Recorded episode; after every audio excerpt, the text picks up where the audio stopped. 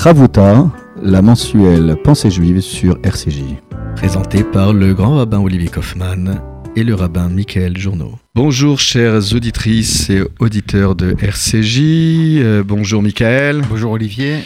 Nous voilà de retour pour une nouvelle page de Chavruta, d'études en binôme dans l'esprit de la contradiction autour du texte. Et nous avons débuté ensemble cette année sous le signe du livre de l'Exode, le livre de Shemot. Nous arrivons euh, à la fin du premier chapitre et nous avons vu ensemble euh, le courage et l'héroïsme de ces sages-femmes hébreux euh, qui ont été capables de braver les, décrets scélérats de Pharaon qui voulait endiguer la natalité dans le peuple d'Israël. On les voit même répondre euh, avec virulence aux interpellations de Pharaon euh, qui s'interroge sur le fait que le peuple d'Israël continue de se multiplier, de pulluler, et elles ont euh, cette force de répondre à Pharaon en expliquant qu'elles arrivent trop tardivement puisque les femmes hébreues sont capables d'accoucher toutes seules. Et c'est sur ce signe de vie que nous nous étions quittés la fois dernière. Et euh, nous nous retrouvons donc au verset 20 euh, du premier chapitre du livre de l'Exode. Lecture euh, du verset, Michael. Vayetev Elohim vayatzmu meod. Alors, Dieu améliora le sort des sages-femmes euh, ces fameuses sages-femmes qui ont été héroïques, euh, comme une réponse hein, pour euh, les mettre en avant. La traduction de la Bible du Rabbinat parle même de bénir les sages-femmes. et le texte se termine en nous rappelant que le peuple multiplia et s'accrut énormément, considérablement. Alors la question que nous pouvons nous poser, Michael, c'est euh, en somme, ce verset nous rappelle ce que nous avions bien compris précédemment, c'est que le peuple d'Israël continue de se multiplier. Alors pourquoi le redire encore une fois? Et surtout, quelle est euh, la nature même de cette amélioration euh, du sort des sages-femmes? On comprend bien que l'Éternel bénit les sages-femmes, mais quelle est la nature de cette bonification du statut de ces sages-femmes aux yeux de l'Éternel? C'est là euh, la question. Alors, si on regarde le, commentaire de Rachi, euh, on voit bien que Rachi insiste sur cette euh, amélioration. Tout, à fait. Rachi pose la question que tu poses, effectivement. Le texte nous dit Dieu les récompensa, il, était, il leur, a rendu du bien, et on ne sait pas de quoi il s'agit. Et donc, c'est la raison pour laquelle Rachi va introduire le verset qui suit. C'est la raison pour laquelle, pour comprendre le sens de, cette, de ce bienfait, du bienfait divin à l'égard de ces sages-femmes, il faut lire le verset 21, Oui, alors j'entends bien, mais alors pourquoi euh, ne pas avoir fait l'économie de ce verset pour arriver directement à la nature même de la récompense? Pourquoi avoir besoin de ce verset introductif? C'est là la question. Alors Rachid, bien sûr, il nous dit qu'en est-il de ce bienfait? Ben, Il faut faire le lien avec le, avec le verset suivant, euh, qu'on va voir immédiatement. Mais euh, juste auparavant, est-ce qu'il il n'y aurait pas lieu de s'interroger sur ce, ce, verset Effectivement je, comprends ta question, Olivier. C'est-à-dire que, que, vient, que vient faire ce, ce ces mots-là, oui. que le peuple s'est euh, agrandi et, euh, s'est renforcé. Hein Alors que et pour nous répéter par la suite que les femmes, les sages-femmes ont craint euh, hmm. Dieu. Peut-être oui, c'est un peu cela, Olivier. C'est-à-dire que, c'est-à-dire que lorsque le peuple d'Israël est frappé, lorsque le peuple juif est molesté, lorsque le peuple juif est persécuté, eh bien, ça ne lui suffit pas de euh, résister seulement, mais d'aller au-delà de l'épreuve, d'avancer constamment. C'est ça, le, peuple a senti une certaine euh, volonté de destruction de la part de Pharaon, et c'est la raison pour laquelle le peuple lui-même s'est pris en main, s'est pris en charge, et il n'a en aucun cas cédé au dictat de Pharaon. Si je comprends bien ce que tu dis, le verset ne fait pas cas, ne fait pas cas juste du statut des sages-femmes, mais elle met en valeur euh, également la résistance du peuple. exactement. Et, tu sais que, Olivier, de, de manière générale, le Mekor Abracha, la source de bénédiction, c'est toujours aide-toi, le ciel t'aidera. C'est-à-dire que Dieu euh, n'intervient pas dans euh, la vie de l'homme avec perte et fracas. Il, euh, il, il- il attend d'être invité, d'être convié par les hommes pour euh, déverser l'ensemble de ses euh, bénédictions.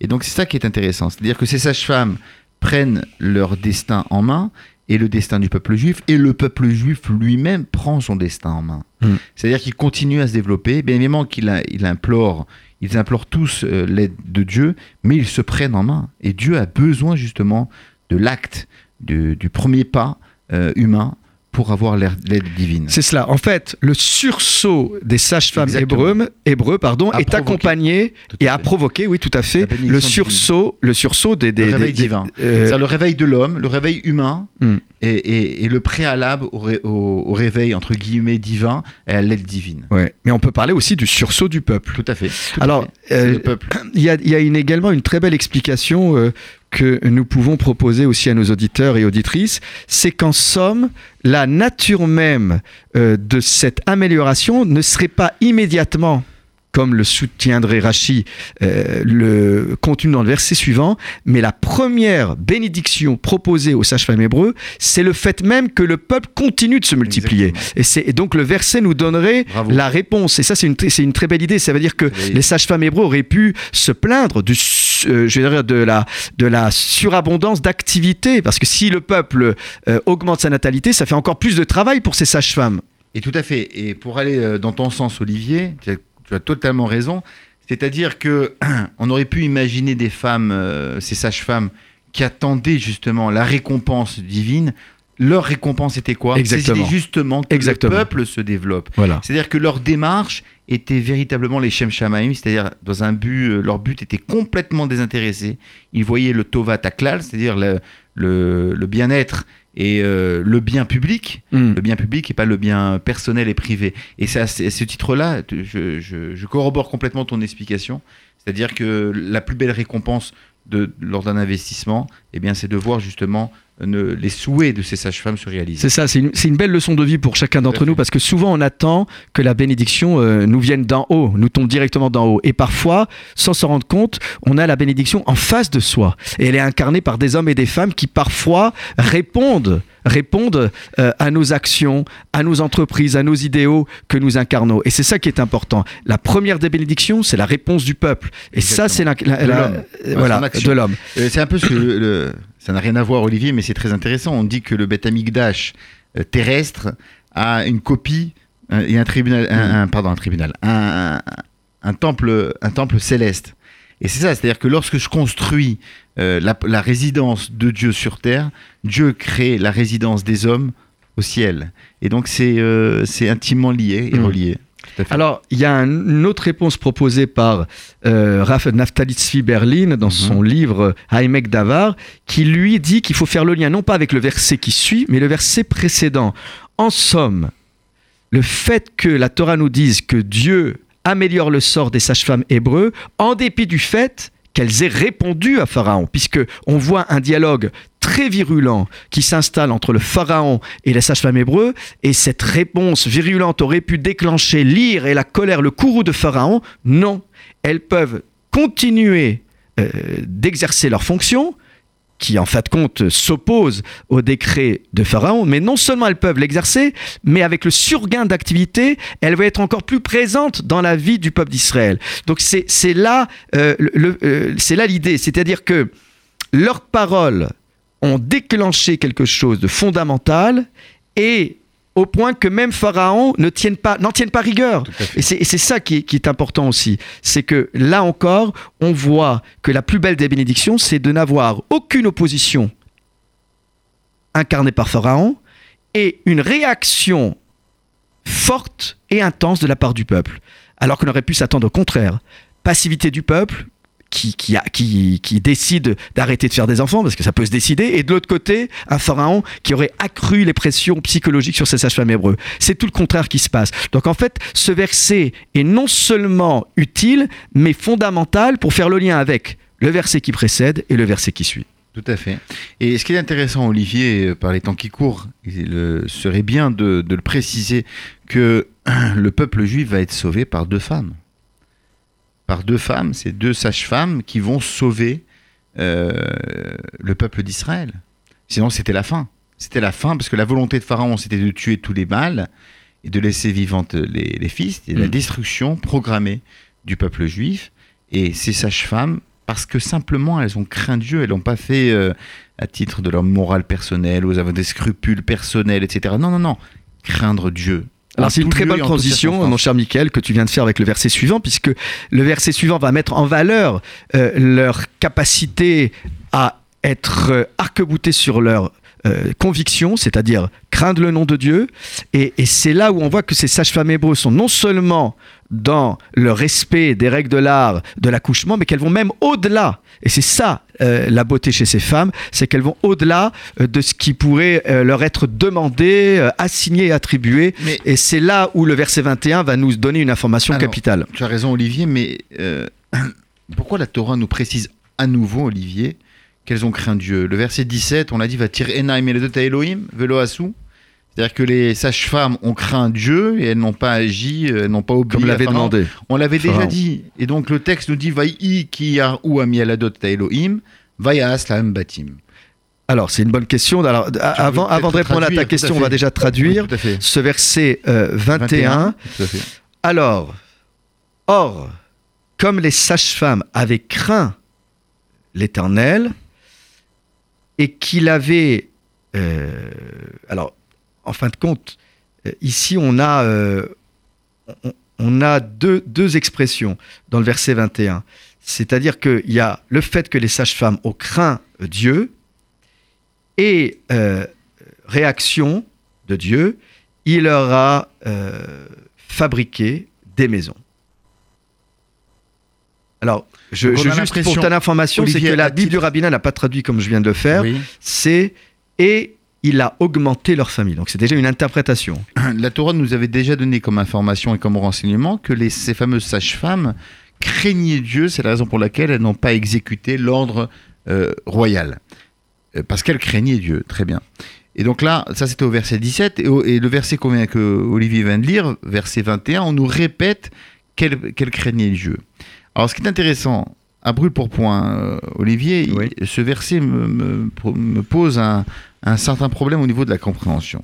C'est-à-dire que je me, je me serais attendu, toi, toi aussi j'imagine, que Dieu allait récompenser ces sages-femmes parce qu'elles ont sauvé des milliers de vies, des centaines et des milliers de vies, parce qu'elles étaient les chefs des sages-femmes. C'est-à-dire qu'elles elles- elles- elles avaient une armée de sages-femmes.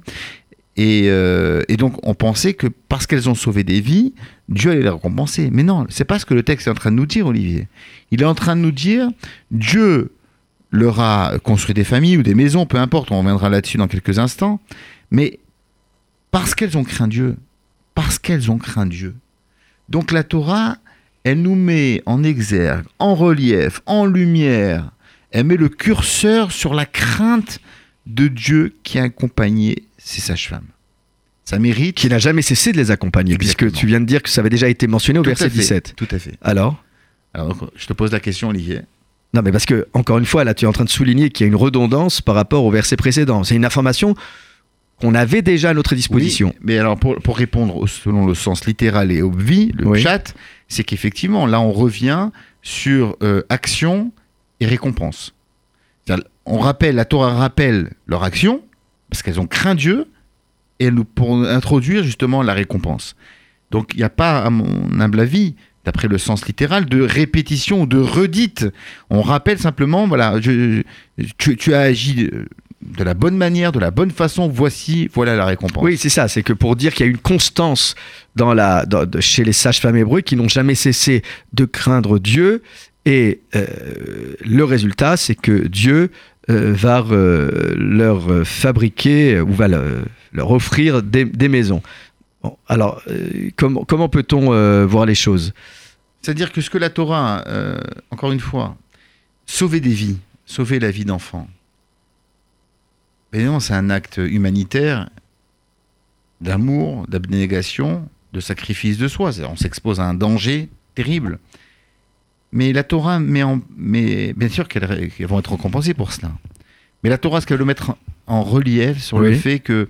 Le fait suivant, c'est-à-dire que euh, nous sommes tous les deux au- aumôniers des hôpitaux, Oui. et tu le sais que l'éthique médicale fait partie justement de nos, Mm. euh, de nos enseignements au quotidien.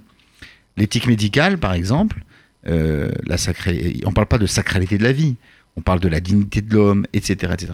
La grandeur de, de- la, la Torah, ce qu'elle vient nous enseigner par rapport à l'éthique médicale juive, vue sous l'optique juive et euh, du judaïsme, Oui. c'est que tout est, tout est une demande divine. Tout est d'origine divine. C'est-à-dire que ce que Dieu a dit, ce que Dieu a enseigné, un homme ne peut pas venir et enlever cette parole de Dieu. Elle est Pour bien qu'on soit bien d'accord sur la, le, le fond de ta pensée Mhm. et qu'on puisse euh, euh, faire en sorte que nos auditeurs et nos auditrices soient tout à fait en phase avec ce que tu viens de dire, c'est que les sages-femmes hébreux ne sont moins motivés, en tout cas, on ne met pas en avant leur motivation humanitaire, mais c'est surtout leur motivation de répondre à un impératif, je dirais, euh, divin. divin, exactement. C'est-à-dire que c'est vrai que ça, c'est une, pensée très forte que tu viens de nous exposer pour tout le droit, euh, je dirais, euh, biblique, hébraïque. C'est la paracha de la semaine d'ailleurs, Oui, qu'on va, oui, qu'on va lire ce Shabbat. C'est la vraie question, c'est que euh, la Torah, certes, est un livre de loi, mais c'est un livre aussi euh, de mode de vie, de morale.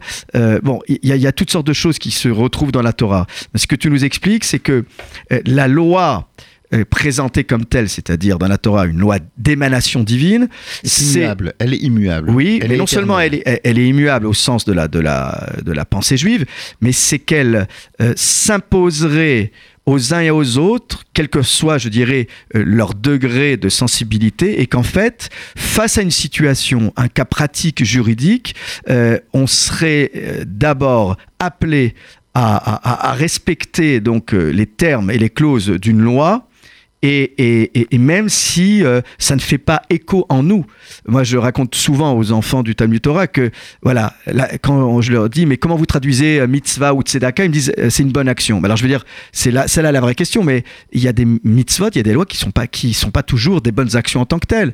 Donc si je réponds euh, à, mon, be- à mon sentiment de pitié en voyant quelqu'un qui est euh, dans une situation précaire, je ne réponds pas à un impératif divin. En fait, je, je- je réponds à quelque chose de profondément humain et qui nous rassemble.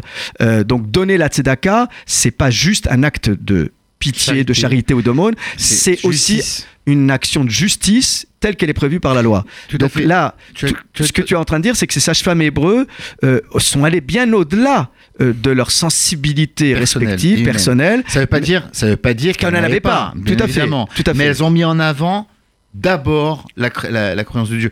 Il y, a- il y a plusieurs, il y a plusieurs choses, Olivier, puisqu'on en a parlé un peu de la paracha, c'est exactement la même chose. C'est-à-dire que toutes les lois sociales, par exemple, interdiction de voler, toutes les sociétés humaines, toutes les sociétés bannissent le vol. Tout à fait. Pourquoi, dans, euh, pourquoi la- Dieu a-t-il besoin de dire dans la Torah ne vole pas? Il n'y a rien de. Et donc, l'une des réponses, ça va exactement dans le même sens, c'est-à-dire que si, c'est-à-dire que même si personne ne me voit, je suis euh, à l'abri de tout, il n'y a aucune caméra, aucune présence humaine. Je vois un, un portefeuille rempli de billets avec une carte d'identité, le nom, le prénom et l'adresse, etc. La différence entre quelqu'un qui croit, qui craint Dieu et celui qui ne l'est pas, même s'il a une profonde morale, c'est-à-dire que Dieu est partout, Dieu me voit. Là où, où que je sois, même si le regard humain ne se pose pas sur moi, il y a la crainte de Dieu. La ira de Shamaim, c'est exactement ce que la Torah nous dit, la crainte d'Hachem. C'est vrai, évidemment, là, là, là, c'est vrai que c'est- un concept qui peut euh, repousser plus d'un. Et j'imagine que nos auditeurs et nos auditrices, quand ils entendent le- l'expression crainte de Dieu, alors qu'on est plus habitué à l'expression l'amour de. Dieu, Ouais. Oui, c'est pas c'est pas la peur, c'est pas un Dieu qui doit effrayer ou qui doit faire peur. Ça c'est important de le dire à tous ceux et celles qui nous entendent. Mais une forme de crainte révérentielle. Et c'est vrai que quand Abraham cherche un endroit où habiter, à un moment donné, il a cette expression En irat Hashem, il n'y a pas la crainte de Dieu dans cet endroit.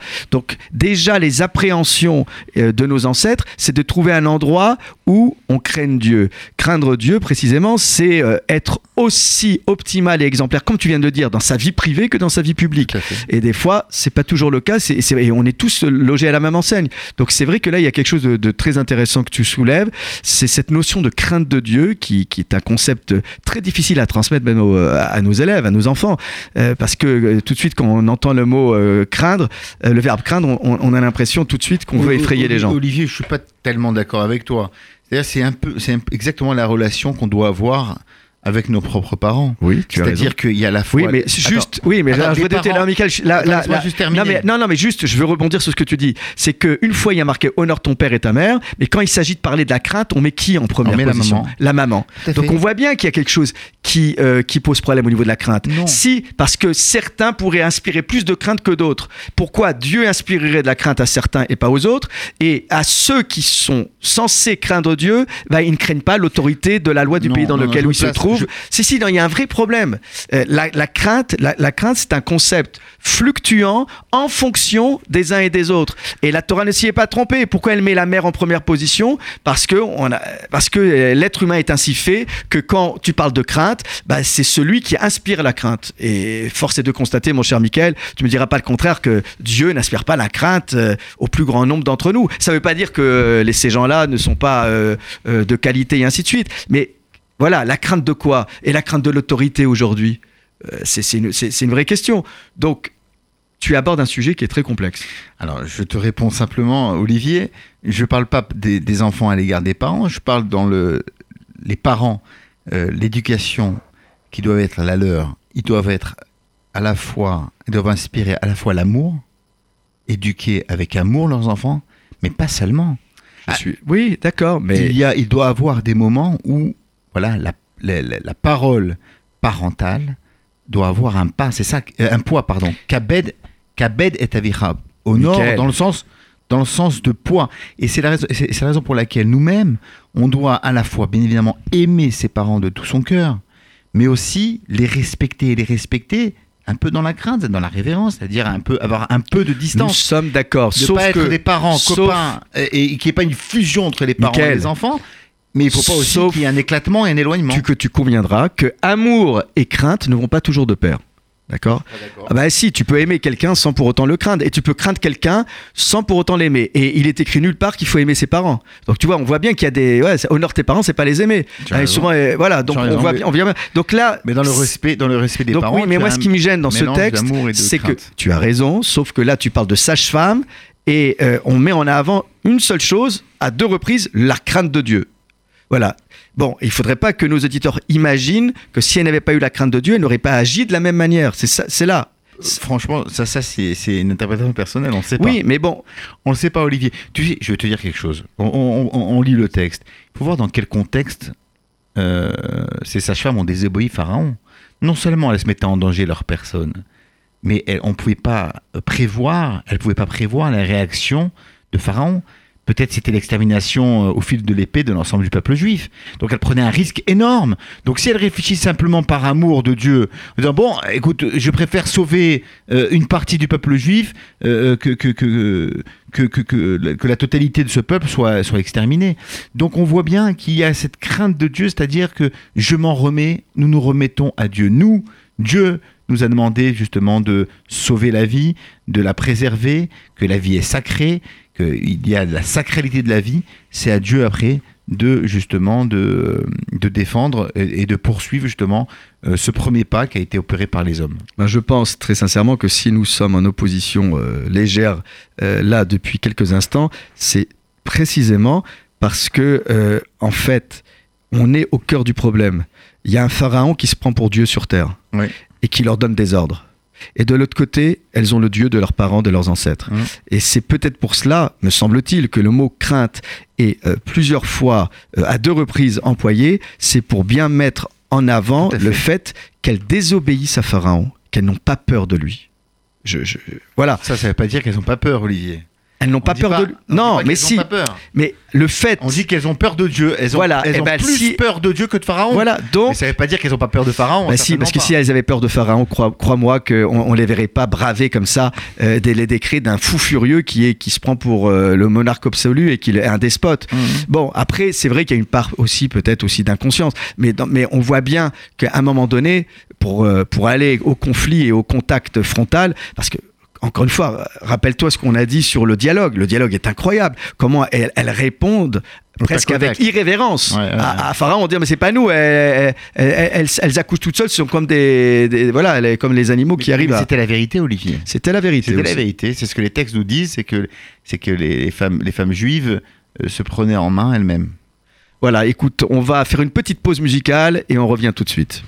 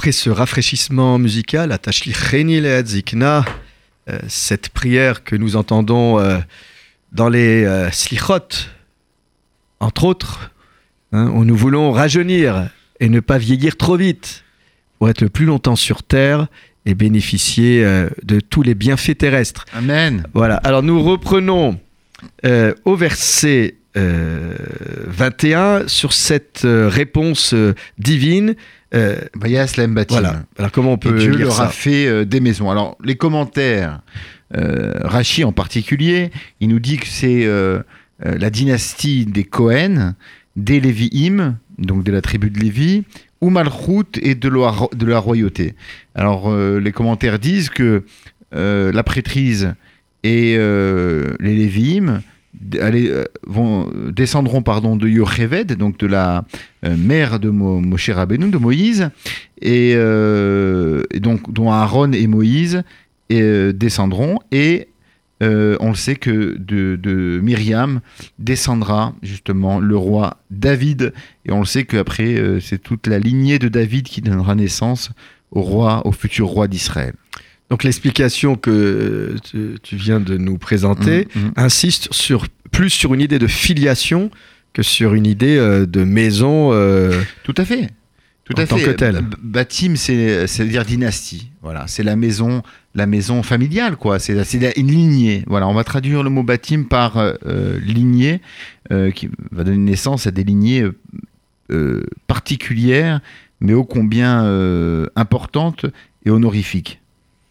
Et, pourquoi Rachi précise prêtrise, les Lévites et la royauté pour définir ces, maisons, ces, lignées euh, pourquoi il y a une telle précision dans, les termes de Rachi, comme pour nous dire en fait euh, ce qu'on voit dans le commentaire de Ben Ezra, c'est-à-dire que euh, quel est la, quel est le mérite de ces sages-femmes? Qui fait que leur lignée soit consacrée comme telle c'est précisément parce que, encore une fois, le texte nous le dit de manière très claire, euh, c'est cette histoire de crainte de Dieu. Donc si on revient sur la crainte de Dieu, ben, euh, euh, insiste sur le fait que elles n'ont pas eu peur. Tu vois, je, ne l'avais pas vu ce commentaire. Donc euh, la question que tu posais tout à l'heure, lui, Ben Ezra est catégorique.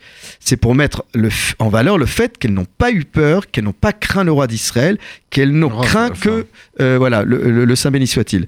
Et donc là, il y, a vraiment, euh, comme tu l'as dit, une mise en exergue de, leur capacité à, oui, à craindre Dieu, mais surtout à faire fi de toute crainte et angoisse effrayeur que pourrait leur inspirer Pharaon. C'est là où euh, on, voit une émergence de, de, femmes très particulières. Euh, voilà, c'est même pas peur, quoi, euh, comme on pourrait dire grossièrement aujourd'hui. Donc ça, c'est le, commentaire d'Eben Ezra. Maintenant, quel, est le lien qu'on peut établir entre, d'une part, le fait qu'elles ne craignent pas Dieu et cette récompense? Pourquoi cette récompense plutôt qu'une autre? En quoi cette lignée euh, constituerait-elle euh, la rétribution de, leur acte héroïque? Alors, effectivement, c'est une, vraie problématique, une vraie question. J'ai vu un très joli commentaire que j'aimerais partager avec nos auditeurs. c'est le commentaire suivant. C'est-à-dire que, souviens-toi, Olivier, il y a quelques versets auparavant, le texte nous dit va techayena et taïeladim, c'est-à-dire que ces sages-femmes ont fait vivre les enfants. C'est pas simplement, elles les ont pas simplement sauvés de la mort, d'une mort imminente et certaine, mais elles les ont planqués, cachés, nourris et, en leur donnant beaucoup d'affection, beaucoup d'amour et beaucoup de soins à, tous les niveaux. Elles ont, littéralement adopté ces enfants. Et euh, l'un des commentateurs expliquait que nous sommes dans la Mida Kenged Mida, mesure pour mesure, c'est-à-dire que Dieu on voit une récompense, bien sûr, au centuple de l'action qui, a été, euh, qui a été faite par ces fameuses sages-femmes, mais dans la récompense, il y a toujours un petit clin d'œil de la, euh, euh, pour avoir une portée pédagogique, pour rappeler aux sages-femmes ce qu'elles ont fait. À savoir que tu le sais, dans le futur, Olivier, les Kohanim et les Lévim et les rois d'Israël ne travaillaient pas. Hmm. Ils ne dépendaient pas du travail de leurs mains. Les Kohanim et les Lévim, qui est-ce qui nourrit et les rois, qui est-ce qui nourrissait ces trois euh, dynasties? C'était le peuple d'Israël. Hmm. C'est-à-dire que pendant des siècles et des siècles, les Kohanim et les Lévim allaient servir Dieu dans le temple, le roi allait euh, diriger euh, le peuple, mais, ça, mais maintenant c'était au tour de ces enfants sauvés, de l'ensemble des enfants d'Israël, de se soucier du bien-être à la fois euh, matériel et spirituel des Lévi'im qui, euh, qui exerçaient dans le temple de Jérusalem, des Kohanim qui exerçaient dans le temple de Jérusalem, et le roi de par les impôts qui étaient prélevés. C'est une très belle explication pour rappeler que c'est vrai, ces, ces, groupes avaient un, statut privilégié, ils étaient logés, nourris et blanchis, n'avaient pas de revenus, n'avaient pas de propriété foncière. Ils vivaient littéralement des corbanotes, des sacrifices de la part des enfants d'Israël. Ils vivaient de cela. Oui, une très belle explication. Alors après, euh, tu le sais, il y a des commentaires qui euh, s'interrogent sur le sujet du verbe faire. Mm, mm. En quelque sorte, alors c'est vrai, quand on voit dans l'aspect linéaire du verset, le dernier... Euh, mot évoqué, c'est Elohim. Donc, a priori, le sujet du verbe faire, c'est Dieu. Sauf qu'il y a des commentaires qui proposent que le sujet de Vayaas, il a fait pour eux des maisons euh, ce n'est pas le contenu de la rémunération, de la rétribution de leurs actes, puisqu'en fin de compte, on l'avait déjà dans le verset 20, pour revenir sur la question qu'on avait évoquée en début d'émission, la réponse euh, de Dieu, c'est l'amélioration du statut de ces sages-femmes. Mais dans le verset 21, c'est pas la réponse de Dieu, c'est la réponse de Pharaon. Parce que Pharaon prend conscience que ces sages-femmes hébreux font fi euh, de son autorité, c'est un peu dans le prolongement de ce que Eben Ezra avait déjà proposé comme hypothèse, parce qu'elles font fi de l'autorité de Pharaon et qu'elles mettent en avant leur crainte révérentielle de Dieu, réponse de Pharaon, il va construire des maisons. Alors, Là, euh, mais en quoi la réponse de Pharaon est-elle euh, problématique? Parce que selon Eben Ezra, puisque lui il est cohérent avec lui-même, il dit que elles n'ont pas peur du, de Pharaon et Pharaon prend conscience qu'elles n'ont pas peur. Donc que va-t-il faire? Bah, pour susciter la peur, c'est une bonne méthode bien connue dans les pays euh, où il y a une dictature, c'est qu'on va susciter la surveillance par les voisins. Et donc, Pharaon va faire construire des maisons parmi les maisons d'Israël, alors que je rappelle que les maisons d'Israël étaient installées dans une région autonome. À Goshen. Voilà, à Goshen. Et en installant des voisins égyptiens, il, il va susciter donc euh, la surveillance, les soupçons. Et bien évidemment, dès qu'il y aura un sanglant d'enfant, eh bien, on, soupçonnera tout de suite euh, que dans la maison des Hébreux, il y a une naissance potentielle d'un garçon. Et là, euh, les voisins égyptiens installés dans les maisons de, créées et construites par Pharaon, eh bien, vont euh, être un peu les agents pour, de Pharaon pour surveiller toute activité euh, étrange euh, dans ces maisons. Donc là, on a une, une, lecture totalement différente de celle qu'on avait proposée il y a quelques instants. Très bien. Et Olivier, permets-moi pour avoir de, façon exhaustive de proposer d'autres explications. Oui, bien sûr. Il y en a d'autres. Il y a le Bechor, le Bechor Shor qui était qui est Les Tosafis disent c'est d'un point de vue des valeurs, c'est-à-dire que Dieu les a récompensés Bon, là, on est loin du mot maison, mais Ocher Vekavod Piria Verivia. Il leur a récompensé du bonheur, de, des honneurs, mais aussi d'une d'une longue lignée. C'est ça, dans le sens comme ça que comprend le Bechor Shor, euh, l'explication de Batim. Il y a le, euh, le Paner Raza. Il explique, donne une autre explication. Il dit qu'en vérité, euh, c'est très intéressant, Olivier, là. Euh, on touche là quelque chose de fondamental et d'intéressant. C'est-à-dire que elles, euh, elles auraient pu être inquiétées, elles et leur famille. Elles et leur famille, on sait que c'était dans l'exercice du pouvoir, comme tu l'as dit, de la dictature et euh, des tyrans, c'était de prendre en otage justement les membres de la famille. C'est-à-dire que les familles de Myriam et de Yocheved étaient directement menacées.